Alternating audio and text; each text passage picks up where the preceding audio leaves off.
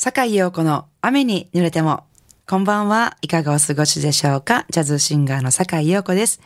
この後8時までの30分、素敵な音楽と私坂井陽子のしゃべりでゆっくりおくつろぎくださいね。Enjoy it!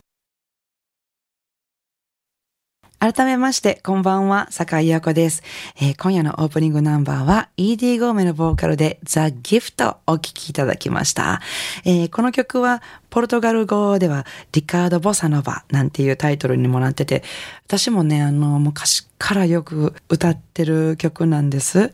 あの、インストゥルメンタルでね、よく演奏されてるんですけども、そのインストゥルメンタルで演奏されてるのを聞いて、かっこいいなと思ったら歌詞がついてるっていうのでね、あ、これは歌えるようになりたいと思って、覚えてますわ、あれ。なんで雪の降る中やったのかちょっと覚えてないですけど、雪の降るね、海の近くのなんか防波堤みたいなところで、この歌詞をね、一生懸命覚えてた記憶が あるんです。なんであそこにいたのかちょっと覚えてないんですけど、聞いてるとね、なんかちょっと夏っぽいようなボサノバの曲を雪の中練習したっていう思い出の一曲ですけれども、えー、ザ・ギフト。神様から送られてるあのプレゼントにはいろいろね、いろんなプレゼントにはいろんなものがあるけれども、この世の中で一番素敵な贈り物は愛なのよ。そのことをどうぞ忘れないでね、あなた、みたいな、えー、そういう一曲ですね。ザ・ギフトお届けしました。次の曲はこの9月にぴったりの季節の一曲をお届けしようと思いますけども、えー、情感豊かな歌を歌わせたら右に出るものがないと言われたスーレイニーの歌声でお聴きください。September in the Rain 続いてもう一曲お聴きいただきましょう。ソフィー・ミルマンのボーカルで Lonely in New York 神戸ハーバーランドのラジオ関西からお届けしております。坂井陽子の雨に濡れても。なんか秋ということでね、あのー、なんかいろいろあるでしょ食欲の秋、運動の秋、読書の秋なんてあって、えー、ちょっと最近本というほどの本でもないですけど、なんか少し本を買って、それが瞑想の本と言葉の使い方の本っていうのをね、買ったんですけど、昔からあの綺麗な言葉で喋るっていうのをそういう会話ができる人にすごく憧れていて難しい言葉を使うということじゃなくてその時に適切な卒のない綺麗な言葉で返事ができるっていうねそういう大人になりたいなって思って、まあそういう大人にっていうような年でももうとっくにないんですけども、なんかそういう風になれたら、なりたいよなと思って、ちょっと読んでみようと思ってね、買ったんですけど、なかなか難しいですね。なんか、綺麗な言葉で、特に関西弁で喋ってると難しいななんて 思ったりしますけど、なんかね、その本に載ってて、間違いやすい慣用句っていうのが載っててね、例えば、あの、時間を持て余してどうしていいかわからないっていう時の慣用句で、間が持たないっていうのと、間が持てないっていうの、なんか、どっちが正しいんやろうって、どっちかっていうと私は間が持たないですとかって言っちゃうなと思ってるんですけど、正しいのは間が持てないの方なんですって。とか、あの、少しの時間も無駄にせずに没頭するようなことを表す慣用句っていうので、寸暇を惜しんで、と、寸暇も惜しまずって言ったら、なんかあの、寸暇も惜しまずって言いそうなんですけども、正しいのは寸暇を惜しんで。っていう方が正しいそうで、なんかそういうふうに勉強したらなんか間違って使ってる言葉っていっぱいありそうって思ってね、なんかそういうことを知るだけでもなんか楽しいなって思ってるんですけど、まずこんなことね、知ってる人はもちろんね、当たり前に知ってるんでしょうけど、なんか難しい漢字とかもすごいたくさんこの本に載ってて、これは読めますか？みたいなの載ってて、えー、それを一度 Facebook でアップしたことがあるんですけど、こんなん一個も読まれへんってアップしたら、そういう勉強を学生の頃からされてきた人は、50問中2個だけ分かりませんでしたとか言って、天才かと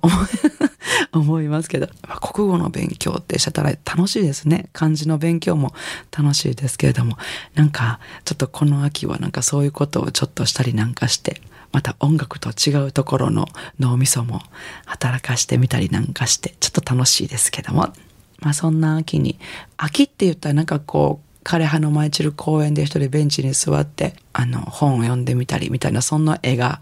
パッと浮かぶんですけども、そこにこんな切ない曲が流れたら素敵だなっていうので、まあ、恋の終わり、そんなタイトルがついた一曲をお聴きいただきたいと思いますが、私の3枚目のアルバムですね、Catch the Window の中の、え、一番最後に収録しました。The End of Love Affair 今週も素敵なリクエストメッセージをいただきました。坂井陽子様、9月に入りすっかり秋らしくなりました。楽しかった夏が終わってしまったのはちょっぴり寂しいですが、これから冬に向かっていく、そんな季節の移り変わりも楽しみです。冬は美味しい鍋の季節でもあるし、クリスマス、お正月など楽しいイベントもたくさんありますからね。ちょっと先走ってしまいましたが、この季節はやっぱり好きな音楽を聴いたり、本を読んだり、秋の夜長を楽しみたいです。映画ならロマンティックな恋愛ものかなリクエストは昔見て思い出に残っている追憶のテーマ曲 The Way We Were をお願いします。バーブラ・ストライザンドの深い歌声が素敵です。といただきました。サンダ氏はサンダバーバラさんからありがとうございます。サンダ・バーバラさん。これ意味どういう意味かなって思って、ディレクターの今林さんにお聞きしましたら、おそらくアメリカの西海岸、サンタバーバラのことでしょうと お話いただきまして、なるほどと、思わせていただきました。サンタバーバラさんですね。ありがとうございます。私もバーブラ・ストライザンと大好きなので、とても嬉しいリクエスト。本当にね、深い歌声。声は高いのに、声は高いのになんだろう、こう、なんかいろいろなことを包み込んでくれるような深い歌声だと私も思っています。